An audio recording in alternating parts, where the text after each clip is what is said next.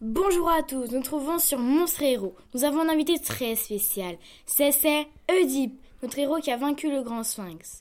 Ce n'est pas grâce à la force, mais par son intelligence que Deep est venu à bout du monstre. Veuillez l'accueillir comme il se doit. Bonjour.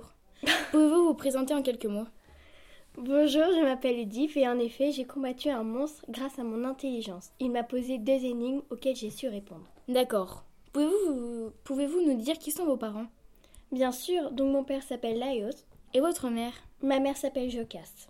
Comment s'est passée votre enfance Ils m'ont abandonné. À ma naissance, mon père me déposa sur la montagne, les chevilles liées. C'est affreux.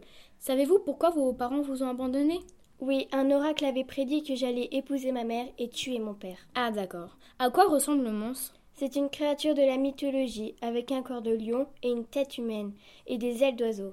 Mes parents sont des titans et des kidna.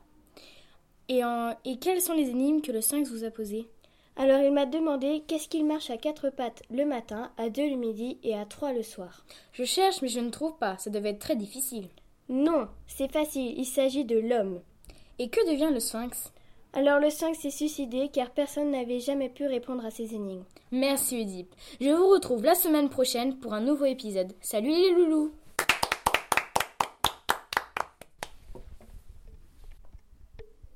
Cette émission a été réalisée avec l'aide de mythologica.fr et de Universalis Junior.